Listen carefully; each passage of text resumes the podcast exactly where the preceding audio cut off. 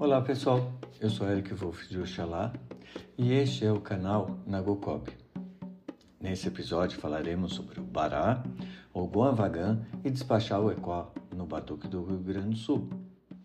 Primeiramente é importante falarmos que o Orixá Exu, na religião Batuque do Rio Grande do Sul, é chamado de Bará. Como guardião do templo, temos Bará Odê, ou Bará Olodê, ou Bará Lodê. A tradução da palavra Olô em Yorubá expressa posse ou domínio sobre alguma coisa, e Odê é o lado de fora. Por isso, Bará Lodê seria o dono do pátio ou aquele que fica no pátio. Ao lado dele fica Ogum Avagan. Ambos tomam conta da porta do templo e toda a comunidade. Semelhante encontraremos um Exu e um Ogum na entrada do Palácio do Alafim, em Oió.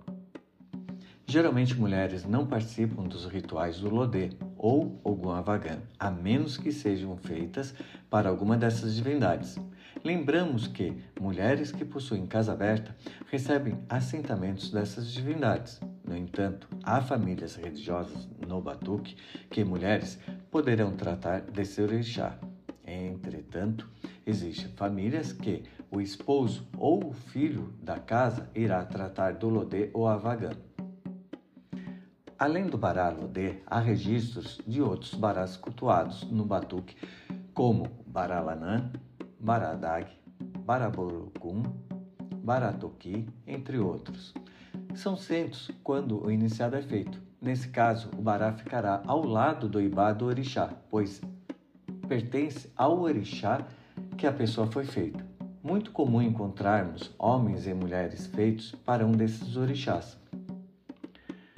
Toda vez que for fazer um ritual para o orixá ou para o ori, Exu comerá primeiro.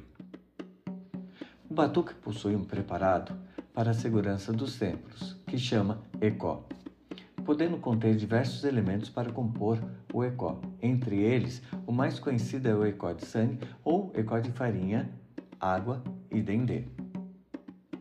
O ecó geralmente será despachado quase no final do batuque, entre as cantigas do Pai Chapanã e da Oxum. Neste caso, conta-se com a presença das divindades para despachar esse ecó na rua. Há situações às quais o ecó pode ser despachado no início do batuque, contando com divindades presentes. No entanto, ainda há necessidade de esclarecer que esse ritual não tem nada a ver com o empadê do candomblé, não havendo em momento algum semelhança entre os rituais. E não deixe de curtirem e compartilhar o nosso podcast. Caso deseje enviar pautas para o nosso WhatsApp, é 51 21 11 75 17. E até a próxima, pessoal.